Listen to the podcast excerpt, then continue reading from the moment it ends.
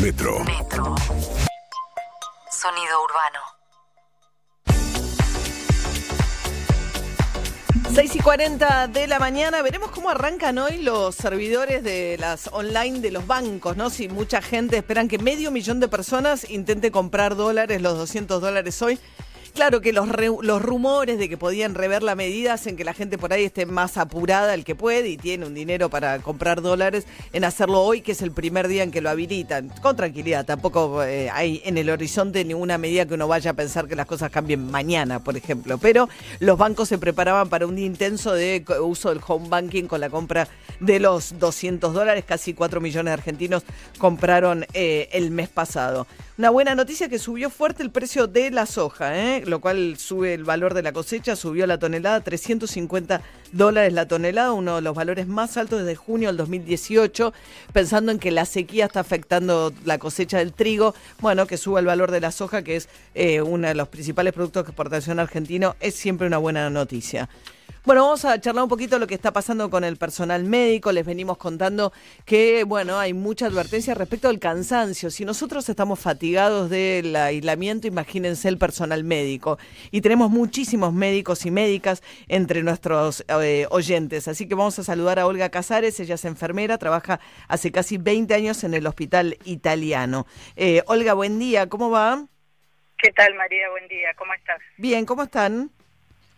Bien, bien, digamos, eh, como vos bien anticipabas, eh, bastante cansados a esta altura de la cuarentena, nos agarra con, eh, con un cansancio, digamos, que esperábamos que fuese la cosa un poco más relajada, pero la verdad es que los casos en estos últimos, en este último mes, en estas últimas dos o tres semanas, han ido aumentando considerablemente. En el hospital se mantiene una cantidad sostenida de casos nuevos, un promedio de 90, 100 casos nuevos en 48 horas. Eh, en estos momentos hay, nosotros desde el 5 de marzo hasta la fecha, se han atendido o se han detectado 4.700 casos de COVID y en este momento hay alrededor de casi 200 personas internadas en diferentes áreas. No quiere decir que todos sean críticos, pero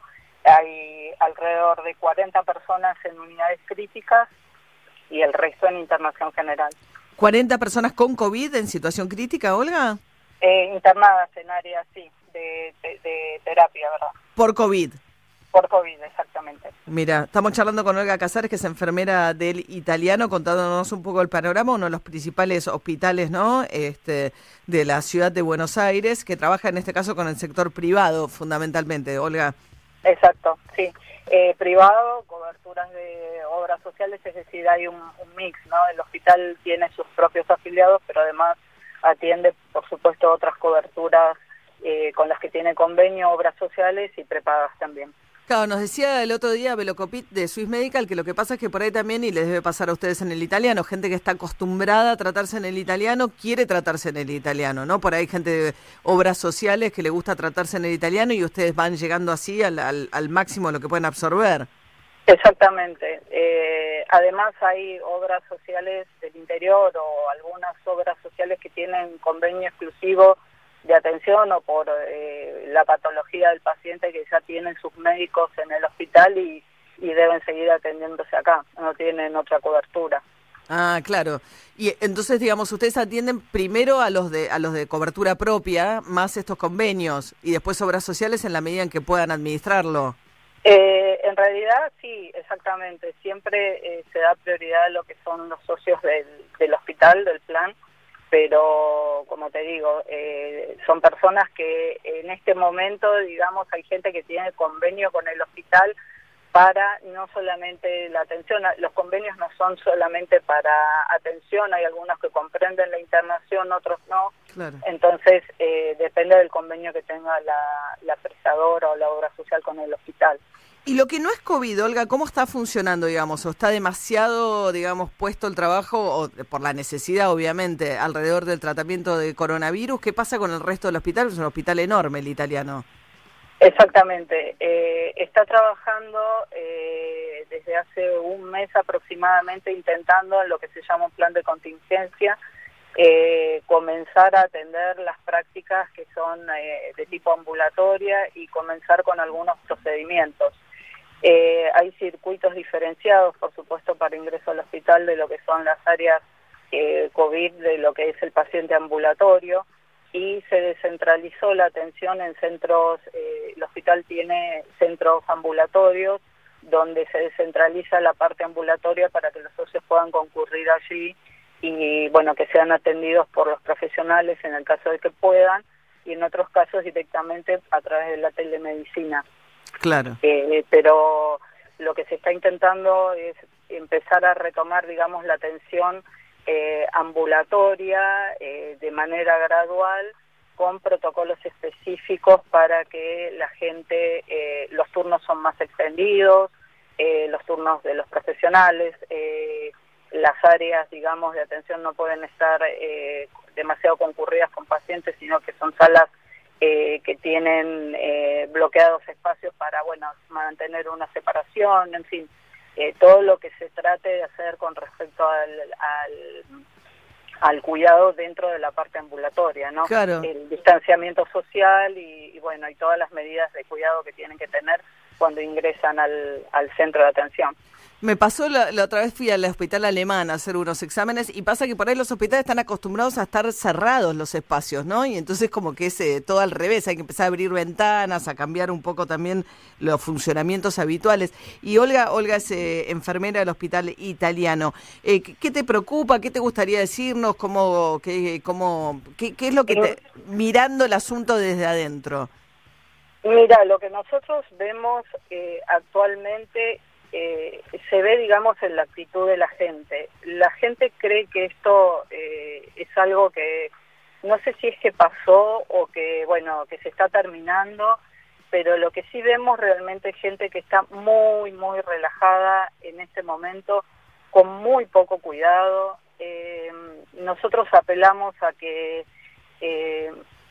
esto de que se habla tanto, esperábamos que a esta altura, después de seis meses, la gente tenga incorporada esas medidas, digamos, como eh, casi como un mandato, como una regla general. Y, y la verdad es que vemos que el distanciamiento no se cumple, que las medidas de protección en cuanto al uso del barbijo son bastante relativas, por lo menos del público en general, ¿no?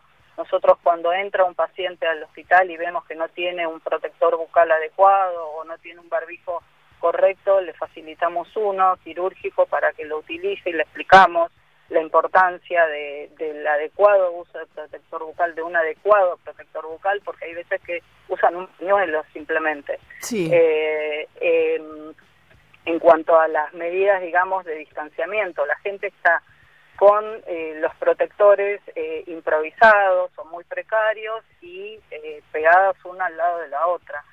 Eh, entonces, la verdad es que hay, hay mucha manipulación también de los protectores, la gente confunde, cree que, bueno, se lo puede sacar, colocar, poner, eh, guardar, digamos, manipular eh, sin ningún inconveniente y es una cosa de bastante cuidado porque sin alarmar, digamos, justamente uno se pone el protector porque el protector nos debería proteger y aislar las partículas. Y sin embargo, si yo lo estoy manipulando, sacándomelo, poniéndomelo, etcétera, etcétera, bueno, eh, eso dificulta, digamos, eh, la, eh, o sea... Claro, no, no estemos toqueteándolo, claro, claro. Exactamente. Perfecto. Y es muy importante, muy, muy importante mantener el distanciamiento. Si no les parece que no pueden calcularlo, simplemente extiendan los brazos en forma de cruz entre una persona y otra y mínimamente se van a asegurar de tener un distanciamiento básico, eh, no colocarse, digamos, protectores precarios, sino tener un buen protector, lavarlo diariamente, salir una sola vez eh, durante el día, no subestimar, digamos, el hecho de que eh, se ha permitido las actividades y que uno puede hacer absolutamente todo, porque es el mayor es el momento más más importante en ahora. Estamos, claro, en un momento crítico, ¿no? Revisemos las medidas de seguridad, no es momento de relajarse. Muy Yo difícil. apelaría a eso, a que todos eh, digamos lo mismo en cuanto a las protecciones. Claro. Y sobre todo esto de eh, las reuniones, lo vemos en todos lados. Eh, las reuniones eh, al aire libre, en un patio, lo que fuera, pero no adentro. No, claro. Nosotros llegamos, yo llego a domicilios a veces y me encuentro con familias enteras adentro, almorzando, cenando, eh, como si nada pasara, digamos. Claro, bien. Lo que sí me parece sumamente importante, nosotros tenemos una gran cantidad de adultos mayores en proporción internados, siempre es, una, es la población prevalente del hospital, Sí. Pero la verdad es que lo que me parece más importante, la gente comete ese error. Eh, Cuidemos sobre todo, claro, nuestros adultos mayores, totalmente. Vos vas a llevarle el, el alimento y llegás a la casa y te sacás el protector. Y la persona que estuvo seis meses no lo tiene porque hace seis meses que está encerrada en su casa. Bien, Pero vos podés vehiculizar Claro. y sacándote en ese momento el protector. Totalmente. No bajemos la guardia. Olga, te agradezco un montón. Eh, Se nota que están muy angustiados por lo que ven, que es la gente demasiado relajada en un momento en que ustedes llevan seis meses poniéndole el cuerpo y ven que la situación es muy delicada. Así que gracias, Olga, por atendernos. Y bueno, nos seguimos escuchando y sabéis que estamos acá para cuando quieras hablar con nosotros eh, y que nosotros podamos ser vehículo de algún tipo de información que sea importante transmitir. Acá estamos. Te mando un beso grande y gracias por el trabajo que hacen, Olga. Gracias, muchas gracias a vos María y a todos. Era Olga Casares, enfermera del Hospital Italiano, contando una situación bastante difícil, ¿eh? Eh, DJ Pinzón, ¿ya? ¿Vas a estrenar esta mañana? ¿Ocho Sí, minutos sí, para las siete? Ok, vaya. Estreno, estreno esta banda galesa, Manic Street Preacher con Your Love Alone Is Not Enough.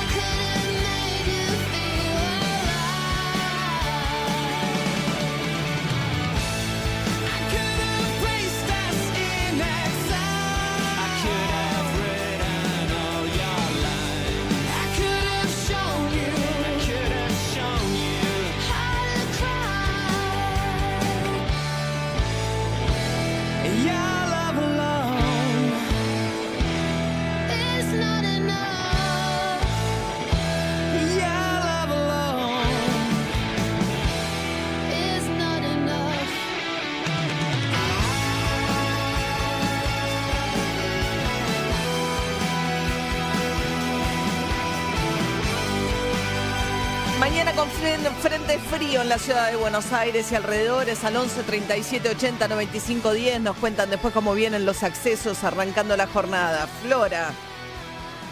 ¿Sabés que crearon un taller para mandar audios de WhatsApp? Para que la gente aprenda a mandar audios de WhatsApp. Ah, No para aprender, que es algo relativamente fácil, que es apretar un botón, sino para que no los mande muy extensos, para que no sea muy invasiva. Mirá cómo todo se... Me tengo que anotar. por ejemplo, el- los, los audios de María de menos de 30 segundos, tipo 6 y media de la mañana, ¿qué, qué significa? Está bien, ¿Un ¿no? No. Sería- No, está no. bien, no. No, no, no. no, de la no extensión, no- cuatro minutos, más de cuatro minutos es un delirio. No, no, más de un minuto, más de un minuto. Yo te voy a decir el Juli WhatsApp. Rofo. El WhatsApp Rofo te los manda de tres minutos. tres minutos. Sí, ¿en mínimo. No dice nada. No, ¿en ¿Vos, serio? María, alguna vez Nada, mandaste? no, pará. No, no, yo no soy de WhatsApp largo. Lo que para mí está prohibido es un contacto que no sabes quién es y te manda audio. Me Ah, parece una invasión Sí. total. O sea, ¿por qué tengo que escuchar a alguien que no sé quién es? O sea, no, no me No se gusta. escuchan. ¿Eh? No se escuchan, claramente no se No se escuchan. escuchan. No se Primero si pones, escuchan. Soy tal, te voy a mandar un audio, ¿puedo? ahí sí. se es, ahí sí. Exacto. Bien. No se escuchan, ¿no? Claro. Yo voy a hacer Así lo podemos dar nosotros el taller, María. Productores, taller, productores que piden notas o que piden algo, qué sé yo, por audio de WhatsApp, no lo obtienen tampoco. no. No, no me inviertas la carga del trabajo. ¿Sabes cuál es el criterio para mí de WhatsApp? No me inviertas la carga de la prueba. Si me estás por pedir algo, escribí, ¿entendés? El que por Claro. ahí hace un favor puede hablar por WhatsApp, ¿entendés? Te, Ok, por- te escribe, perfecto. te dice, che, necesito tal cosa. Ah, sí, no hay problema, ¿entendés? ¿Se entiende? Bien. Flora, te cagamos Bien. un poquito la columna, pero ya No le dimos Flora. al contrario, porque justamente quería abrir el debate, chicos, que era Ah, que perfecto. los Ah, de WhatsApp son- pueden ser un flagelo. Un flagelo, dos minutos para las 7 de la mañana. La imaginación no tiene límites. La radio tampoco. 100 años de una historia compartida. Vos sos protagonista. Metro. Momo Morixel ya lo es. En alimento es lo mejor. Momo Morixel ya lo es. En alimento es lo mejor. Morixe, calidad y sabor desde 1901.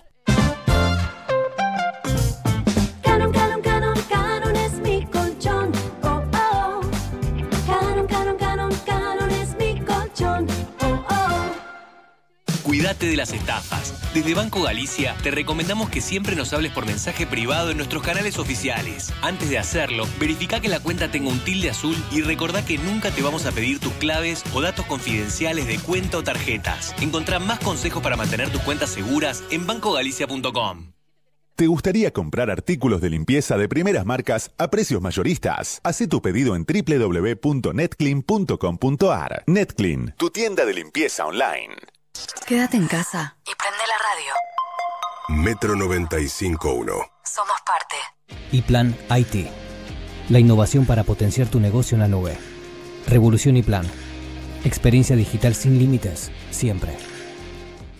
La Nación presenta Colección Dibujo y Pintura, un taller de arte para que descubras tu talento y aprendas diferentes técnicas con tus propios materiales. Promo lanzamiento, fascículos más materiales a solo 299 pesos con 90. Búscalo en tu kiosco o en la tienda online. Te presentamos las mazanitas gourmet de Catherine Los Larguía. Son pizzas congeladas de 8 porciones, listas para el horno y te las llevamos a tu casa. Fácil, ricas y económicas. Pedilas por WhatsApp 1557 2078 30 o por Facebook Mazanitas Gourmet Pizzas Congeladas www.loslarguía.com.ar. ¿Estás cansado de los ruidos molestos? ¿Querés mejorar la acústica de tu lugar de trabajo? Acuflex Aislantes de Ruido se especializa en el control de todo tipo de ruidos y vibraciones. Acuflex cuenta con una gran variedad de productos y servicios para adaptarse a tu necesidad. Búscanos en www.acuflex.com.ar y consulta al distribuidor más cercano. Si estás interesado en distribuir nuestros productos, contamos con zonas disponibles. Recordá, problemas de ruido, Acuflex Aislantes de Ruido es la solución. Seguinos en Instagram, arroba Acuflex. Hola.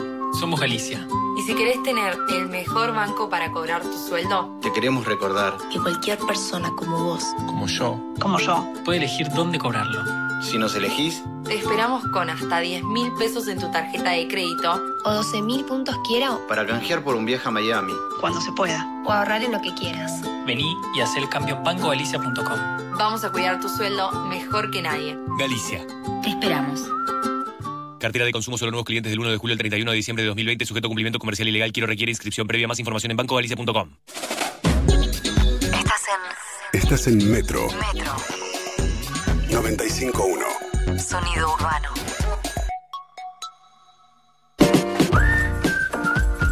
Bienvenidos a los que están arrancando este mes de septiembre. Sí, sí, porque hoy es primero de septiembre. ¿eh? Estamos arrancando con una jornada medio destemplada. ¿eh? Frío, algunas ráfagas de viento.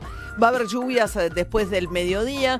Para los gastronómicos de la ciudad que ayer pusieron sus mesitas a la intemperie, al aire libre, para empezar a funcionar en la ciudad de Buenos Aires, hoy y mañana no van a ser dos grandes días porque la lluvia para el aire libre y la- las temperaturas más bajas no van a estar ayudando. Pero bueno, eh, después de cinco meses, ayer reabrieron los locales gastronómicos con mesas al aire libre en la ciudad de Buenos Aires. Declaraciones, voces y sucesos.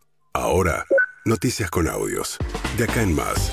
Bien, ayer anunció Martín Guzmán, el ministro de Economía, un exitosísimo canje de la deuda en términos de la cantidad de adhesión que obtuvo. El 99% de los tenedores de títulos canjearon sus títulos por los nuevos que se les ofrece con menos interés y un poco más de plazo. Esto le va a dar aire para los vencimientos próximos a la Argentina. Esto decía Martín Guzmán en un acto que marcó además el regreso de Cristina Fernández de Kirchner, un acto en Casa Rosada. El 99% de la deuda eh, pública en moneda extranjera, bajo ley extranjera, eh, ya ha quedado reestructurada. Eh, esto se condice con una adhesión total al canje del 93,55%, que por obra de las cláusulas de acción colectiva eleva el porcentaje reestructurado al 99% y eso pone a Argentina hoy en una situación muchísimo más sana y más sólida que aquella que se enfrentaba el día 10 de diciembre del 2019. Bien, es muy bueno que queden, digamos, que la adhesión sea tan importante porque eh, disipa los escenarios de los juicios, como tuvimos en su momento los juicios de los, este, fondos buitres, etcétera. Martín Guzmán, ¿ahora qué viene? Bueno, esto es una parte de la deuda argentina. Ustedes saben que la deuda argentina además tiene una deuda muy importante con el Fondo Monetario, está empezando la negociación y ahí viene otra discusión que tiene que ver con, bueno, eh, la Argentina tiene que presentar un presupuesto, lo dijo Guzmán, que va a, la va a estar presentando, ¿qué va a pasar, por ejemplo, con el déficit del año que viene? Guzmán dijo esto sobre el presupuesto. el proyecto de ley de presupuesto que muestra el marco fiscal y financiero sobre el cual se asentarán las políticas públicas en pos de la recuperación en el año 2021. Y ese presupuesto va a mostrar la visión de que eh, en un contexto de una recesión tan profunda, el Estado va a jugar un rol decisivo en impulsar políticas en pos de la recuperación, al mismo tiempo que impulsa políticas en pos de ir generando con capacidad de crecimiento de las exportaciones que es necesaria para ir generando las divisas que le permiten a la economía doméstica poder sostener su crecimiento. Bien, lo que está diciendo es que, o sea, que va a haber déficit todavía, el tamaño del déficit va a ser una de las cuestiones en discusión y también el tema de la restricción externa argentina de no volver a encontrarse en la medida que crece. Si crece un poco van a aumentar las importaciones y empiezan a escasear los dólares. Salió una normativa que, bueno, muchos consideran una medida pararancelaria en contra de la importación de libros, que es que para controlar la cantidad de libros que se importan dicen que hay que mirar la calidad de la tinta, eh, pero tiene que ver con que van a empezar a cuidar mucho los dólares. Sí, es una medida que había instalado en su momento Guillermo Moreno. Entre 2012 y 2015 estuvo vigente y hay que decir que solo menos del 1% de los libros que analizaron en ese momento tenían un poquito de plomo en su tinta, con lo cual no tiene que ver con ese control, tiene que ver con justamente arancelar y complicar un poco la entrada de libros que acá en Argentina no hay manera de producirlos por la tecnología que requieren en algunos casos y bueno, eso implica que hay libros que no llegan, libros que no vamos Sí. a poder leer. Tiene que ver con la digamos con, con el uso de los dólares, mientras pues, bueno, hoy renueva la posibilidad de comprar los 200 dólares, las reservas del Banco Central están bastante exigidas, se esperan que con el canje se empiece a achicar la brecha entre el dólar oficial y el paralelo, pero siempre el gobierno va a estar cuidando mucho los dólares de las importaciones. Mientras tanto, habló allí mismo Alberto Fernández junto a gobernadores. Estaban los gobernadores de la oposición con Cristina Kirchner en un gran escenario montado allí en el Museo del Bicentenario, en la Casa Rosada, y dijo Alberto Fernández que fue importante la ayuda de Cristalina Georgieva, la titular del fondo, en la negociación. ¿Por qué no decirlo? Suena raro, pero Cristalina Georgieva también ayudó mucho a que la Argentina encuentre este resultado. Y uno debe agradecerle el esfuerzo que hizo hasta aquí.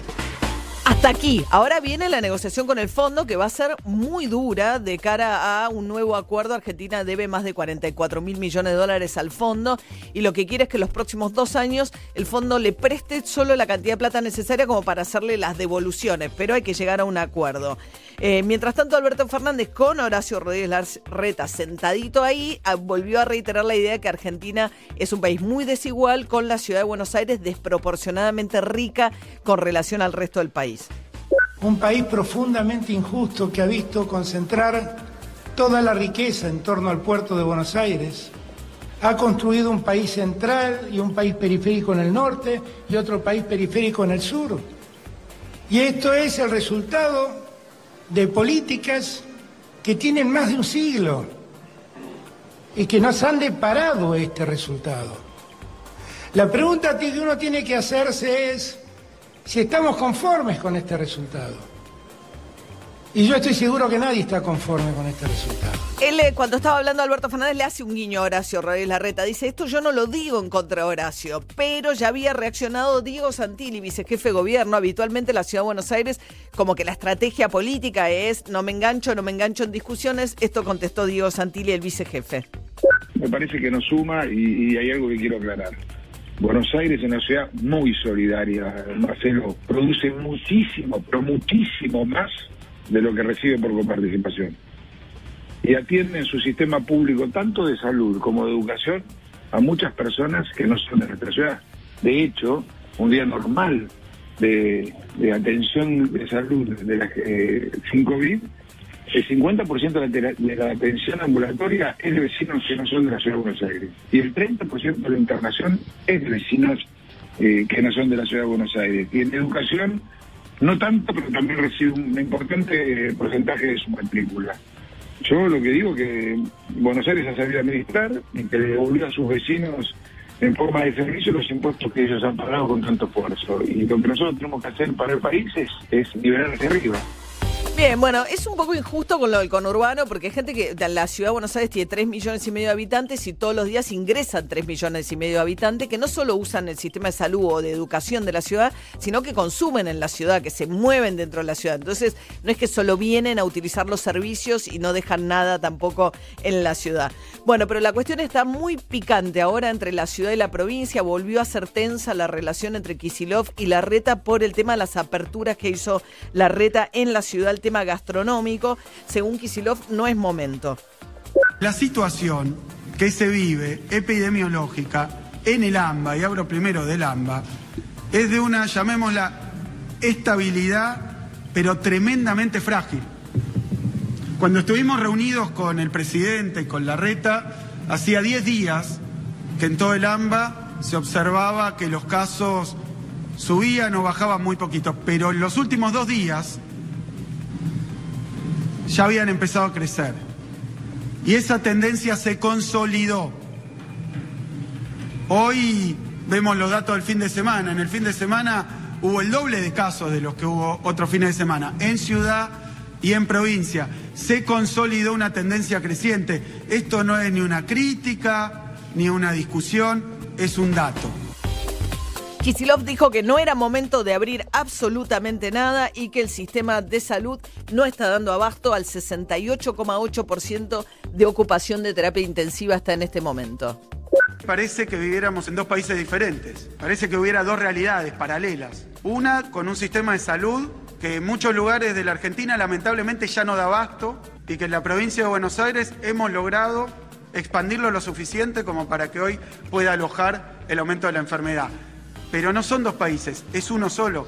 Hay que volver a reunir esos dos países. No puede ser que de un lado estemos todos los días trabajando para, para que haya atención médica y del otro lado una porción de la sociedad que parece no ver lo que está ocurriendo. Parece no ver lo que está ocurriendo. Y yo me pregunto si estamos transmitiéndolo mal. Hace rato que uno no escuchaba diferencias tan públicas y lecturas tan disímiles respecto de la situación. Kisilov hablando un lado y otro lado la General Paz. Daniel Goyán, el ministro de Salud de Kisilov, dijo que los mozos que están atendiendo la gastronomía en la ciudad vienen del conurbano, que no debió haber abierto la gastronomía. Lectura distinta de Fernán Quiroz, el ministro de Salud de la ciudad, diciendo que la situación está controlada. Tenemos una larga trayectoria de una meseta alta de casos que por suerte la hemos podido estabilizar y con, eh, digamos, y hemos pasado ya el peor momento que fue al principio de agosto, pero todavía tenemos muchos casos por día. Requerimos mantener mucho el enfoque ciudadano en el cumplimiento de las normas y mucho la estrategia de- del rastreo testeo y el aislamiento, porque todavía tenemos que eh, tener un camino de descenso que creemos que va a ser lento y por lo tanto queremos ser muy prudente y paulatino en el avance de las medidas. Bien, eh, además hay diferencias también entre el oficialismo y la oposición fuertes en la Cámara de Diputados. Junto por el Cambio dijo que cayó el acuerdo para sesionar en forma virtual y que quieren presencial. Lo que le está diciendo Massa es yo no puedo tener más de 129 diputados, que es lo que requiere el quórum, porque el protocolo me dice que no puedo tener más de 100. Ofreció sacar a todos los diputados del, Frente para la Victoria, del, F- Frente de Todos, para que vengan los opositores nada más, que son como 100, habilitando las terra digamos, los balcones. Lo que pasa es que de- ahora la oposición le dice, no, si no están los 129 de quórum presencial, no puede haber sesiones. ¿Qué decía Luciano Laspina, diputado nacional de Juntos por el Cambio? Nosotros interpretamos que la única forma de sesionar, eh, dado que el protocolo virtual está vencido, es en forma presencial y por tanto eh, decidimos este, los que no somos este, grupos de riesgo presentarnos en la Cámara de en la Cámara de Diputados, este, un poco para mostrar que si no hay quórum en esa sesión presencial, eh, la sesión es inválida. Bien, enseguida venimos, les contamos, ampliamos lo que está pasando con la burbuja de Boca, eh, los problemas que hay tanto en River como en Boca para los entrenamientos de cara al debut en la Copa Libertadores de la nueva etapa, no es debut, ¿no? 17 de septiembre, un drama lo de Boca, ¿eh? 7 de la mañana, 12 minutos. 7 grados 8 la temperatura, la térmica más baja. Esto es Pharrell Williams, Gust of Wine.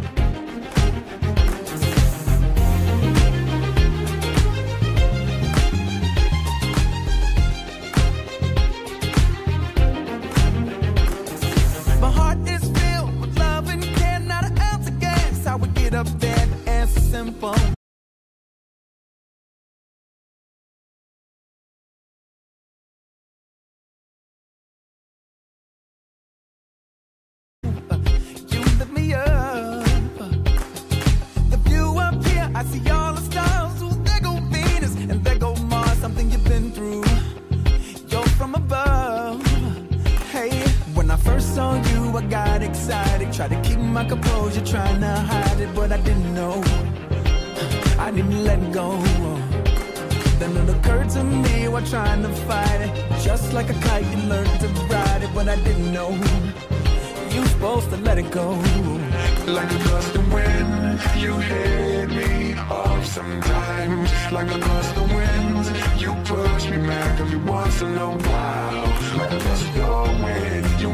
me there's someone